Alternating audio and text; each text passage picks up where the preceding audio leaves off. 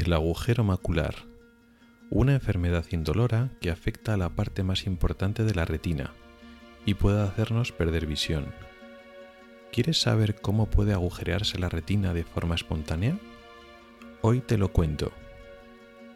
Soy Rubén Pascual y esto es Ocularis, tu podcast sobre salud visual en AV Podcast. Bienvenido al episodio octavo de agosto de 2019. Comenzamos.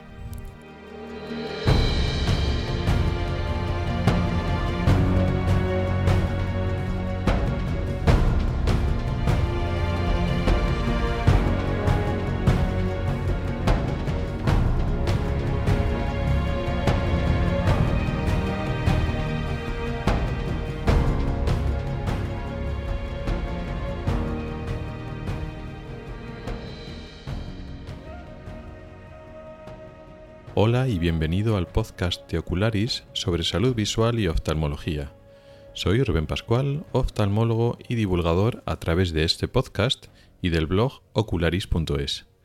Este es el episodio octavo correspondiente al mes de agosto de 2019. Y hoy vamos a hablar del agujero macular, una enfermedad, un tema que nos ha propuesto César por correo electrónico y es una enfermedad frecuente de la oftalmología de nuestro ojo y que hoy vamos a hablar de ella. Va a ser un, tema monográfico. Es un problema de retina. Vamos a enlazarlo con otros episodios que hemos hablado de. Vamos a enlazarlo y después de hablar del agujero macular dedicaremos los últimos minutos a seguir con lo que os estaba hablando de cómo nos actualizamos las herramientas que estamos o médicos o simplemente personas interesadas en fines científicas y cómo utilizamos los medios actuales en contraposición con el típico eh, uso de revistas y libros que, que utilizamos antes.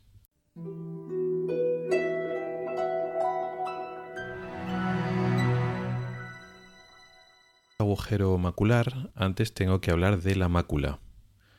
Mácula es un término que ya hemos utilizado anteriormente, pero conviene refrescarlo, porque el término macular se refiere a esa parte del ojo denominada mácula. La mácula no es más que una parte de la retina, concretamente la parte central y posiblemente la más importante.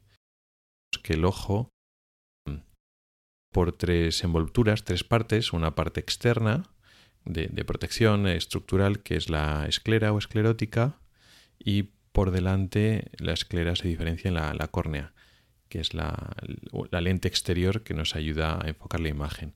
Después tenemos la parte intermedia, que tiene diversas funciones, eh, que por delante es el iris, por detrás es el cuerpo ciliar y la coroides, y luego después tenemos la parte interna, que es lo que nos vamos a dedicar hoy. La parte interna es la retina. Retina en la zona delantera del ojo, en la parte anterior del ojo no hay retina, está en la parte de atrás, ya por detrás del iris y del cristalino. La retina es una estructura con forma de membrana o tela, es la cubierta más interna del, ojo, en contacto con la oquedad, el hueco central, que está relleno por el gel vítreo. Entonces la retina está apoyada en, digamos, en la parte de, atrás, que sería la, la coroides, y por delante tiene el gel, el cuerpo vítreo. Esa retina es delgadita, es relativamente delicada y contiene numerosas neuronas y numerosas células sensibles a la luz llamadas fotorreceptores, conos y bastones, y se van a encargar de convertir la información en forma de luz, los rayos de luz que nos llegan, en señales bioquímicas, en señales biológicas capaces de ser transmitidas a través de impulsos nerviosos. Mm, transforman la luz en el comienzo de una imagen transmitida hacia el cerebro. La retina en muchos aspectos es la parte más delicada o más noble del, ojo y a veces podemos entender al ojo, el resto de las estructuras del ojo, como zonas anatómicas que sirven para enfocar la imagen y dar soporte a la retina para que la retina haga su trabajo. La retina nos permite eh, ver toda la imagen, todo el campo visual pero no toda la retina tiene igual importancia, de la misma manera que no vemos en todo nuestro campo visual es exactamente igual. En la zona central de nuestra retina es donde tenemos mayor nitidez de imagen, es decir, vemos más claro cuando miramos en el centro. Por eso cuando leemos y reconocemos unas caras, lo hacemos cuando en los objetos que están justo delante de nosotros, los que podemos enfocar y centrar el campo visual y por tanto en el centro de nuestra retina. El centro de nuestra retina tiene más acúmulo de fotorreceptores y células, mm, las neuronas que están, digamos, acompañando y que trabajan la información de los fotorreceptores son más numerosas, digamos que están trabajando más, procesan más la imagen. Este centro de la, retina es lo que se llama mácula y corresponde más o menos a un área eh, circular de unos 5 milímetros de diámetro. Sí que es cierto que dentro de la mácula también podemos eh, separar más estructuras que son más centrales todavía, es decir, en el centro de la mácula tenemos la fobia y en el centro de la fobia tenemos la foveola. Pero ahora mismo no vamos a mm, entrar en tanto detalle, vamos a hablar de la mácula en general. Por lo tanto, una persona que tiene la mácula bien conservada y tiene lesiones en otra zona de la retina, puede tener pérdidas en el campo visual periférico. Puede tener visión de nubes o visión distorsionada o visión más oscurecida o alterada, pues superior, en la inferior, en la izquierda o en la derecha pero si tiene conservada bien la mácula, la visión central, la agudeza visual, está bien, para que nos entendamos. Sin embargo, una persona que tiene un problema en la mácula, en enfermedad de la mácula, lo que llamamos una maculopatía, importante de la visión central, ese ojo va a tener dificultades para leer, para reconocer caras, para visualizar objetos, aunque tenga el campo visual conservado. Es decir, ese ojo es capaz de orientarse y de mm, ver los objetos grandes, es decir, con ese objeto puedes ver el suelo, puedes ver mm, que no te tropiezas con, los objetos que tienes delante, sin embargo, no, si la maculopatía es seria y es grave, no podrás leer bien, ni reconocer caras, ni manipular objetos con la mano y coordinar con, con ese ojo lo que estás viendo que tienes entre los dedos, etc. Con lo cual las maculopatías son un grupo de enfermedades muy graves, mm, pueden llegar a ser muy graves, muy importantes porque normalmente tiene una importante ah, mm, afectación funcional. Además, las maculopatías en general son bastante frecuentes. Bien, ya sabemos lo que es una mácula, lo que es la mácula, ya sabemos lo que es una enfermedad de mácula, así en general, o maculopatía, pues hoy vamos a hablar de una maculopatía, una enfermedad que afecta a la mácula. Y como el nombre indica, el agujero macular, pues es un agujero una pérdida de tejido en la zona de la, mácula. Casi siempre los agujeros maculares son centrales, es decir, afectan a la mácula, que es la zona del centro de la retina, pero además afecta al centro de la mácula, a lo que hemos llamado antes que era la, la fobia. Con lo cual afectan mucho a la visión normalmente. Los agujeros maculares, los de espesor completo, que luego explicaremos qué es esto, normalmente deterioran mucho la visión de ese ojo, se entiende tiene la ventaja, por ver alguna parte positiva, de que normalmente los agujeros maculares afectan normalmente a un ojo, o por lo menos a un ojo a la vez. Con lo cual, pues sí, ese ojo pierde visión, pero mm, normalmente el ojo está conservado, el otro ojo está conservado, con lo cual, pues con los dos ojos abiertos no estamos tan, tan impedidos para ver.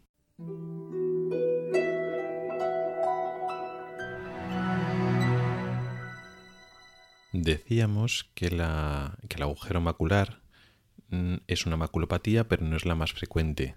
La más frecuente y la más importante probablemente en nuestro medio es la degeneración macular asociada a la edad. Luego hay otras enfermedades de la mácula que también son frecuentes, como el edema macular, que es un eh, acúmulo de agua en la zona central de la retina, en la, en la mácula, que tiene diferentes causas. También podemos hablar de la coridopatía serosa central, también es una enfermedad relativamente frecuente, que podríamos también meterla dentro del concepto de macular o, separarla. Otra enfermedad llamada membrana epirretiniana, que también afecta a la mácula, que puede relacionar con el agujero macular. En fin, hay muchas enfermedades. El agujero macular es una de ellas. No es la más frecuente, pero tampoco es extraña, tampoco es súper rara. Con lo cual merece la pena dedicarle un, un capítulo, un episodio del podcast.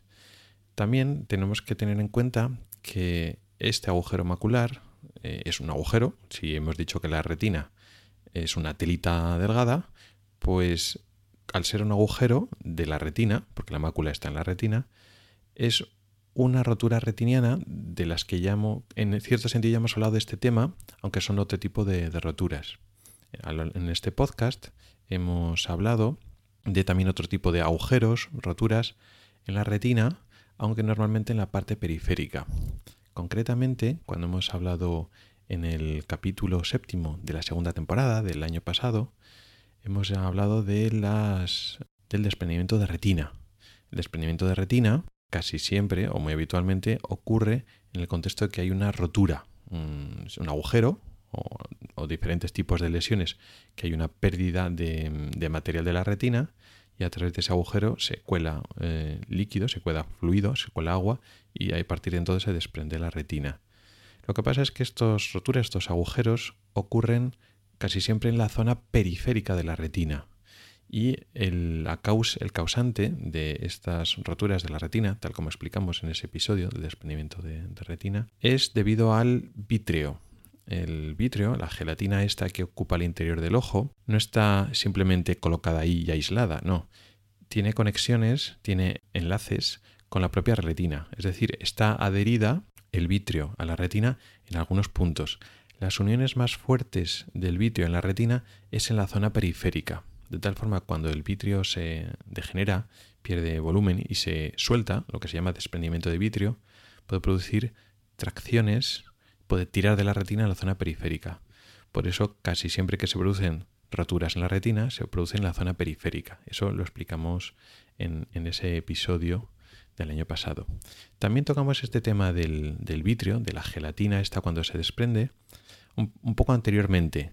En el episodio octavo de la primera temporada hablamos del desprendimiento de vitrio. Cuando se desprende el vitrio se producen lo de las moscas volantes, que fue lo que explicamos en ese episodio de la primera temporada, el episodio octavo.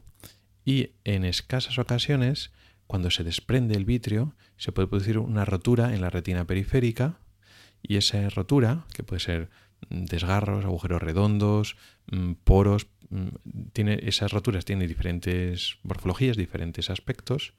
Eso puede desencadenar un desprendimiento de retina, que es de lo que hablamos en la segunda temporada, en el capítulo 7.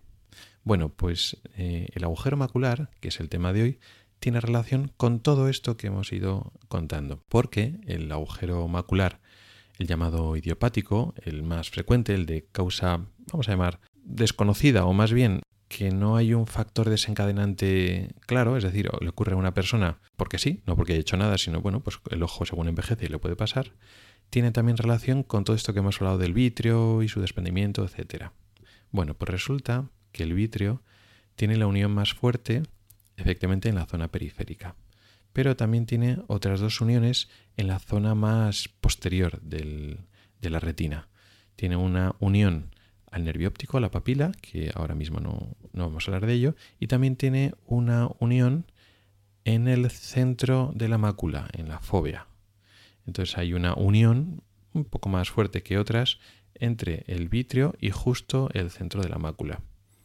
Con el paso de los años, conforme el vitrio se degenera, pierde volumen y se desprende, cuando se suelta de esta parte posterior de la retina, esa zona que de unión entre el vitrio que se está separando de la retina y el centro de la mácula puede traccionar.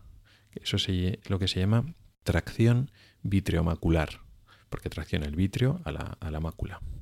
Esa tracción, en la mayor parte de las veces, es una tracción transitoria hasta que el vitrio se desprende, se suelta del todo, se suelta de la mácula y ya está, ya no tracciona más. Y esa tracción normalmente no trae consecuencias, tracciona de la mácula, pero no la, no la rompe. Pero a veces sí que puede, al traccionar, romperla. Y al romperla, pues es lo que llamaríamos agujero macular. Realmente el agujero macular no siempre es igual. De hecho, tiene diferentes estadios. Nos suelen separar en cuatro estadios y algunos estadios también se subdividen. La clasificación es un poco compleja y ha ido cambiando, pero sobre todo mm, por no entrar en muchos detalles, separamos lo que llamamos el agujero de espesor parcial o agujero lamelar, en el cual el vitrio ha tirado de la, de la zona central de la retina, de la mácula, y ha producido una rotura, pero no de toda la retina, sino de la parte más pegada al vitrio. Entonces es un agujero de espesor parcial, que es menos grave. Y luego después está el espesor, el agujero de espesor completo, en el cual se rompe toda la retina. Puede evolucionar uno a otro. Se puede producir un agujero de espesor completo desde el principio, o también pues, puede haber inicialmente un agujero de espesor parcial y luego después evolucionar agujero de espesor completo. Dentro del agujero de espesor completo puede ser una cosa de poco tiempo, una cosa más crónica, puede tener un mayor o menor tamaño. Eso ya son detalles que nos interesan los oftalmólogos, mm, cara un poco al pronóstico, al tratamiento, pero ahora mismo no hace falta entrar en tanto detalle. Lo que hay que entender es que cuando se produce un agujero, sobre todo el que es de espesor completo, el más grave y también el más frecuente, como arrancamos y hemos perdido eh, todo el tejido en una zona concreta en la parte central, claro, mm, no vemos por esa zona. Es como si nos hicieran un agujero en nuestro campo visual. En la zona donde ya no hay retina, en esa zona no vemos. Y esto es importante. Esto lo separa mucho de cuando hemos hablado de otras roturas de la retina. Cuando hemos hablado de las roturas de la retina periférica, esa zona de retina periférica no estaban transmitiendo imagen, con lo cual el hecho de tener un desgarro en la periferia de la retina no nos quita visión para nada, simplemente el riesgo de desprendimiento de retina, que si le damos láser, pues bueno, en principio lo sellamos. Aquí la cosa es más complicada. Ya no es solo que por ahí se pueda desprender la retina, que podría, pero es raro. Es raro que el agujero macular evolucione en desprendimiento de retina. El problema es la visión que perdemos, porque ese agujero significa que hay una superficie de retina que ya no la tenemos y ya no funciona. Y precisamente como es justo la zona central, la zona que más necesitamos, pues entonces perdemos visión. Además podemos perder mucha visión por esta causa. Hemos dicho que este es eh, la causa más habitual, el agujero macular que hemos llamado idiopático, que eh, en principio se debe a esta atracción vitriomacular. Es más frecuente en mujeres que en hombres, no se sabe bien por qué, y eh, ocurre con la edad, es decir, es raro o no es el típico en gente joven porque se debe a este proceso degenerativo del vitrio que ocurre con el, con el, con el envejecimiento. Por lo tanto, pues no es típico de personas jóvenes. No sería la única causa, es la causa más frecuente, pero también hay agujeros maculares secundarios a otros problemas, otras enfermedades. Por ejemplo, pues un golpe, un traumatismo. En este caso, un buen golpe en el ojo, aparte que puedo decir otras muchas cosas, eh, hacemos un movimiento brusco de ese vitrio, que hemos dicho que eh, el vitrio tiene una unión en la, en la mácula. Entonces se produce una atracción vitriomacular, pero aguda. En este momento no porque el vitrio esté envejeciendo y se vaya degenerando y vaya traccionando poco a poco, no. Aquí de un golpazo, en un movimiento brusco de bamboleo, de ese eh, vitrio que se comprime y descomprime por el golpe, puede pegar un tirón de la mácula y entonces producir un agujero macular agudo. Y esto puede ocurrir sí en gente joven, pero hay un antecedente traumático, es un golpazo en el ojo importante, no un golpecillo de nada, no. Es un antecedente traumático. También puede ser secundario a una enfermedad que se llama membrana epiretiniana. Una membrana eh, es un crecimiento de un tejido que no tiene que estar aquí, un tejido transparente que se pone por encima de la retina. Ese tejido mm, crece y tapiza la retina, concretamente la retina central, la mácula. Lo va tapizando lentamente y puede pasar que em, con el paso del tiempo ese tejido se contrae y se produce, como está pegado a la retina, a la mácula, como si fuera un papel de celo, para que nos entendamos, al arrugarse y encogerse esa retina, esa, membrana, encoge y frunce la, mácula también, se produce un fruncimiento macular.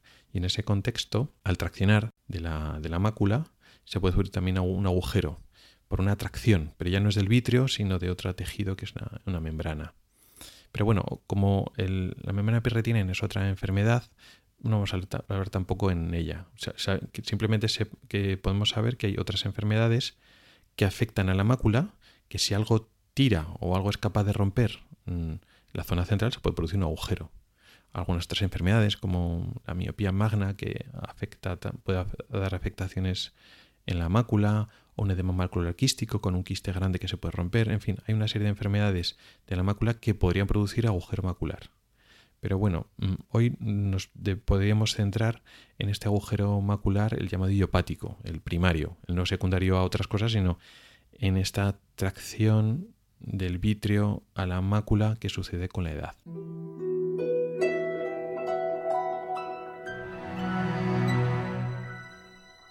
¿Cómo lo diagnosticamos? Bueno, eh, suelen, solemos eh, diagnosticarlo de forma secundaria a los síntomas que tiene el paciente. Eh, es una persona normalmente a partir de cierta edad, más en mujeres, como hemos dicho, pero no exclusivo para nada. Y en un ojo, pues pierde visión central. Sí que es cierto que no siempre lo diagnosticamos porque el paciente acude, sino a veces por casualidad. A veces como por un ojo ve bien y por el otro ojo ve mal, pues el paciente no se da cuenta y le diagnosticamos una exploración de, fondo de ojo así rutinaria. Pero normalmente el paciente se aqueja de que ve mal con ese ojo. Efectivamente hay una pérdida de agudeza visual y de visión central. Y cuando le vemos el fondo del ojo, pues vemos la retina y en el centro, pues un agujerito donde falta, falta la retina, un agujerito que vemos como más anaranjado. La retina en general, las capas mm, más que se rompen de la, de la retina, que son en el agujero de espesor completo, todas menos el epitelio pigmentario, se ve como una zona más naranjita, una zona circular justo en el centro más, más naranja. A veces es sutil, o sea, no se ve, un oftalmólogo pues está acostumbrado a, verlos, pero no es cuando uno ve una imagen de fondo de ojo, una persona pues no acostumbrada a ver fondos de ojo, no es una cosa tan evidente como, como una hemorragia o otras lesiones que, que, son más fáciles de ver. ¿Por qué? Porque la retina neurosensorial, la retina, lo que es la retina menos el epitelio pigmentario es básicamente transparente. Lo que nosotros vemos cuando vemos el fondo de ojo, vemos los vasos sanguíneos, que son de color rojo, y el epitelio pigmentario que es de color naranja, rojo, marrón, de ese color. El resto de la retina es más o menos transparente y es lo que se rompe, con lo cual pues no es tan fácil de ver. Lo que se ve es, se ve como más naranja porque ves, digamos, mejor el epitelio pigmentario que hay detrás. Falta el resto de la retina que le quita un poquito de, color. Por eso vemos pues un agujerito mm, más naranja, pero del mismo color que, el resto, porque lo que estamos viendo es epitelio pigmentario.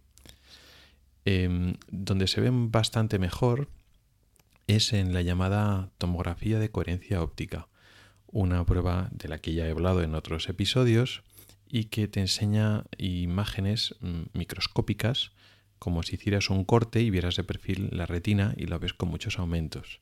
Esto sería como meter la retina al microscopio, pero mm, vamos, mm, en el ojo vivo del paciente. Es una prueba inocua, rápida, relativamente sencilla y que te da imágenes impresionantes de, en general, todas las lesiones de la mácula y en concreto, de lo que estamos hablando hoy, del agujero macular. Y el diagnóstico en, ese en este caso es más fácil porque ves la retina que se ve interrumpida por el agujero, que la ves perfectamente.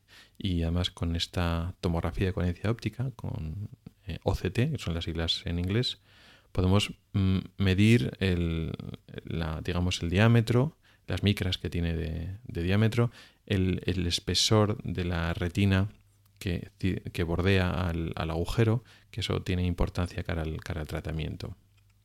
¿Cómo lo tratamos? Porque este sería, digamos, el diagnóstico. ¿Cómo lo tratamos? Pues el tratamiento es complicado, porque uno va al médico porque tiene ese problema de que no ve bien con ese ojo y quiere que volver a ver, ¿no? que le resuelvan el problema. Pues como cuando uno tiene catarata que uno no ve, lo operan y normalmente pues se queda viendo muy bien.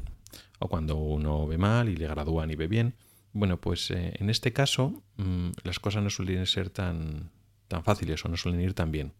Porque básicamente no vemos porque nos falta una parte de la retina, del centro, y no podemos devolver nosotros esa retina. Con lo cual, muchas veces el resultado no es todo lo satisfactorio que quiere el paciente. Sí que es cierto que muchos agujeros maculares al final tienen criterio quirúrgico y los operamos. ¿Para qué? Para eh, colocar esos bordes del agujero que se pueden estar levantando y alterando. Entonces se opera, eh, se hace una cirugía retina, se quita el vitrio, a veces se pone un, gas para mm, pegar esa zona del agujero, a veces, eh, otras veces no, y a veces se coloca dentro de ese agujero un tejido, una especie de parche, que puede ser diferentes mm, materiales propiamente del, propio paciente, para intentar, digamos, mm, cubrir ese agujero.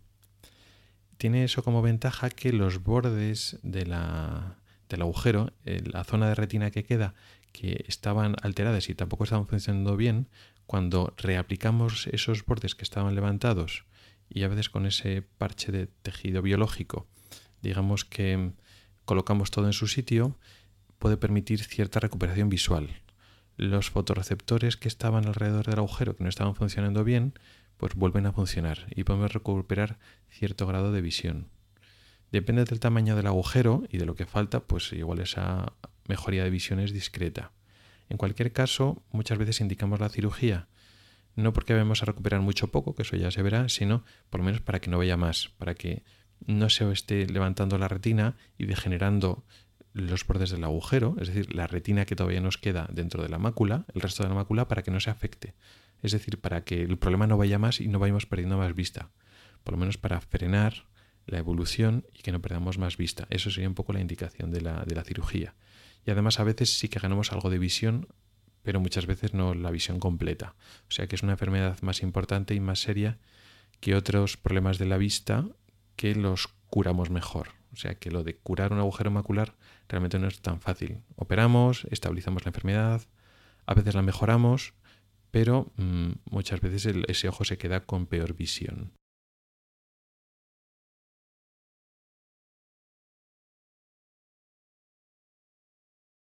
Ya hemos hablado del agujero macular. Ahora en los minutos que nos quedan vamos a cambiar de tema. Vamos a olvidarnos de la parte oftalmológica y vamos a pensar que somos pues médicos o, de otra rama de otra profesión de sanitarios o científicos y queremos estar al día de, nuestros, de nuestro campo de, de profesional.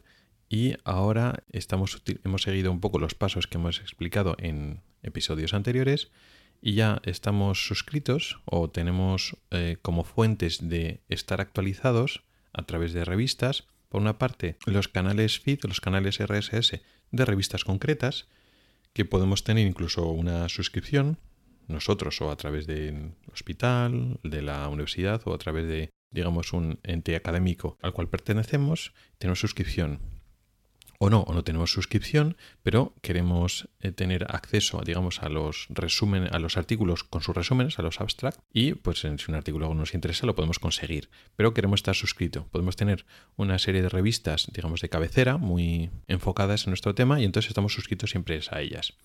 Entonces, cuando sale esa revista, cada mes, cada dos meses, cada cuando sea, cuando toca, pues entonces recibiríamos a través de ese canal, a través de ese feed, recibiríamos esas revistas. Y además también explicamos que tenemos um, a través de la plataforma PubMed una forma de hacer búsquedas inteligentes periódicas.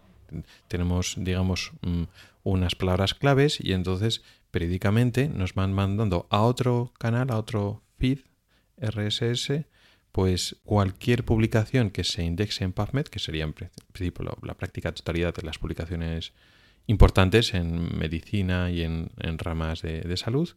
Y entonces PubMed nos permite filtrar otras de, las mismas revistas que no nos hemos suscrito, pero sobre todo de otras revistas que no estamos suscritos directamente, temas que nos filtra a través de las palabras clave que le hemos dicho, unos términos que describirían nuestro, nuestros campos. Y entonces, de esa doble forma, vamos a recibir ese tipo de información.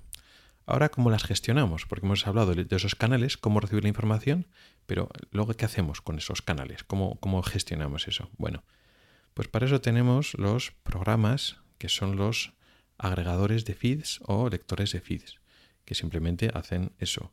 Eh, tú te suscribes a diversos canales de estos y entonces ese programa pues se conecta a esos feeds y cuando hay artículos nuevos pues te los descargas y los puedes leer, ver o lo que sea.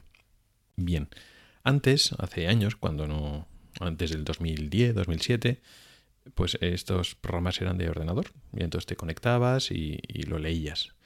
Ahora mismo seguimos teniendo estos programas de ordenador, estos lectores de feeds, pero también tenemos esas mismas aplicaciones en tablets y en móviles, con lo cual pues puedes hacer estas tareas, mm, digamos, con diferentes dispositivos. Estos feeds no se inventaron exclusivamente ni, ni principalmente para este tema de, publicaciones científicas, que va. Esto era el medio por el cual leer eh, blogs. En la época, digamos, dorada de los, de los blogs, era la forma, una de las dos formas para leerlos. Podías ir a la página web y leer el, el artículo del blog en la, página web de, del propio blog o mm, suscribirte al feed del blog y entonces pues tú recibías automáticamente y así no tienes que ir web por web a todos los blogs. Ahora ya no se ha pasado un poco la época de la hora de los blogs, sigue habiendo blogs lógicamente, pero ya no es tan importante. Ahora pues lo que está más de moda son las redes sociales. Antes no había o no eran tan importantes redes sociales y eh, digamos lo que movía Internet eran sobre todo los blogs. Eso no quiere decir que los lectores de feeds no hayan, hayan desaparecido, ni mucho menos. Ahora ya no están tan en boca de todos. Mucha gente que antes, para estar al día de la actualidad o de los temas que le interesan, usaba lectores de feeds y ahora pues usa redes sociales. Pues a esos mismos blogs, plataformas, eh, medios de comunicación que antes seguía a través de lector de feeds ahora lo sigue a través de redes sociales, a través de Facebook, a través de Twitter, a través de Instagram, la red social que, sea, pues entonces lo sigue y lee los artículos eh, o los posts a través de, de, las redes sociales. Pero este sistema de sindicación o de suscripción a feeds sigue funcionando perfectamente y sigue habiendo aplicaciones. Entonces, ¿cómo se puede hacer? Bueno, pues esto ya va a gustos. Yo antes tenía, porque claro, mm, yo, leo mm, feeds o post o artículos científicos, pero también utilizo programas de agregación de, feeds para otros asuntos, para otros eh, temas que ya no son eh, académicos o científicos. Y yo inicialmente sí que los tenía separados. Tenía, como hay diferentes programas con diferentes pues, eh, diseños y gustos, pues tenía uno, mm, digamos, el que normal que usaba pues para noticias de, de tecnología, de ciencia, sí, pero más en general, de música, de lo que sea. Y luego después tenía otro separado, digamos, para oftalmología, donde tenía pues eh, la suscripción a las revistas, las búsquedas inteligentes de PubMed, etc. Luego me di cuenta que para mí prefiero tenerlo todo junto y así no tenerlo separado en varios programas. Y ah, así, a la vez que leo, puedo alternar noticias de pues, actualidad, de tecnología, de ciencia, cuando de repente, pues un artículo en inglés con el abstract de una cosa muy concreta en el ámbito de la oftalmología. A mí me resulta ahora sí más cómodo en vez de tenerlo separado. Y normalmente hago este tipo de, de, de revisión o de purga o de limpieza en el móvil. Lo puedo hacer también en la tablet, lo puedo hacer también en el ordenador, pero es muy habitual que lo haga en el móvil. Es decir, pues cualquier momento que tengo eh, libre, cualquier rato mm, tonto que, estás de, paseo o esperando lo que sea, pues bueno, pues te llegan, plon, lo que sea. Hola, 40 artículos, ¿qué ha pasado? Bueno, pues de repente sale la revista tal que sale cada dos meses y te sale todos los artículos. Bueno, pues de un vistazo em, puedes un poco descartar, porque aunque estás suscrito y estás viendo mm, pues búsquedas em, estás recibiendo artículos centrados en tu tema, realmente muchos artículos no son de tu interés, pues porque ya has leído antes, porque ese tema pues ya has leído varias veces y bueno, al final tú entras y te llega y ves el, título del, artículo y ya a veces con el artículo dices, bueno, bien, vale, esto no, no, me interesa. O a veces pues entras y normalmente esto, este canal te ofrece el abstract, el resumen, entonces lees el resumen. Si con el resumen dices, bueno, vale, no me interesa, o el resumen, ah, vale, pues mira, eh, esto está de moda, pues han hecho este artículo y llegan a estas conclusiones, bien, vale, pero no te interesa mucho. Pues nada, ahí se queda. Lo pones el, el post como leído y ya está. ¿Qué te interesa? Uy, esto puede resultar interesante. No me pongo a leerlo en el móvil. Lo que hago es lo marco como favorito. Todos los lectores de, de, de feeds, de RSS, tienen algún sistema como de guardar, de declarar como favorito, etc. Entonces simplemente no me detengo ahí con el móvil a descargarme el artículo completo y leerlo ahí concienzudamente. No, con el móvil lo que hago es un primer filtro. Y entonces lo marco como favorito y ahí se queda. En un momento dado, cuando tengo más tiempo, o con la tablet o con el ordenador, pero ya cuando le dedico más tiempo pues, a estudiar, pues a ver, ¿qué artículos los he cogido como, como favoritos? Bueno, pues en mi lector de feeds eh, está sincronizado todos los dispositivos, de la forma que cuando declaro como favorito un, artículo o lo declaro como leído, pues automáticamente cuando entro al mismo, con el mismo programa en mi cuenta en el ordenador o en la tablet, pues veo que se ha actualizado todo lo que he hecho en el móvil y bueno, viceversa, ¿no? Con todos los dispositivos. Con lo cual, por ejemplo, me siento con el ordenador, cuando tengo ya un rato, venga, vamos a estudiar un poquito. Coges esos artículos que los has puesto como favoritos y entonces ya te los descargas si puedes a texto completo pues si es una revista que ya tiene suscripción, te lo, te lo, descargas. No tienes suscripción concreta, pero bueno, tienes, por ejemplo, un organismo académico en el que estás suscrito, pues, por ejemplo, en mi, caso, pues eh, te contactas con la biblioteca del hospital y entonces solicitas ese artículo. Y entonces, cuando consigues ese artículo, que a veces es diferido, ¿no? Porque si lo mandas a la biblioteca o a la universidad, pues te lo tienen que traer, que puede tardar pues, pocos días. O si ya tienes suscripción, pues entonces entras y te bajas el, artículo completo. Y entonces ese artículo concreto, pues ya te lo leerás mm, más, profundamente y ya verás si pues, también lo descartas en cuanto lo estás leyendo o luego, según lo que haces, pues ya, ya un poco decides. Pero luego después, eh, el manejo de ese artículo concreto, yo ya lo hago con otro programa. Es decir, digamos que el lector de feeds te descarga eh, los títulos y los abstract, no el, texto completo, y con eso un poco decides, ¿me interesa o no me interesa? ¿Leído, descartado o me puede interesar y entonces lo marcas como, como favorito y lo guardas?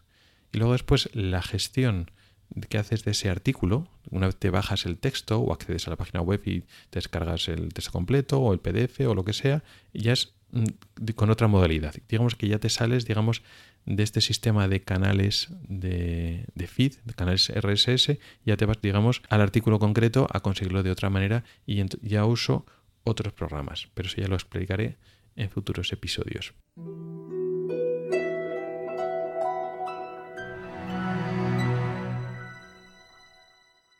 Y hasta aquí el episodio de hoy. Muchas gracias por el tiempo que has dedicado a escucharme. Mi correo electrónico es ocularis.ocularis.es. Recuerda que también me puedes escuchar en Spotify y que tenemos un grupo en Telegram al que puedes entrar en las notas del programa tienes mis cuentas de Twitter, Telegram y Facebook. No dudes en contactar conmigo para cualquier sugerencia. También encontrarás enlaces a artículos específicos del tema de hoy en el blog ocularis.es. Puedes comentar y poner tus valoraciones en mi blog, en avpodcast.net y sobre todo en las plataformas de Apple Podcast, Evox y Spreaker. Hasta el próximo episodio.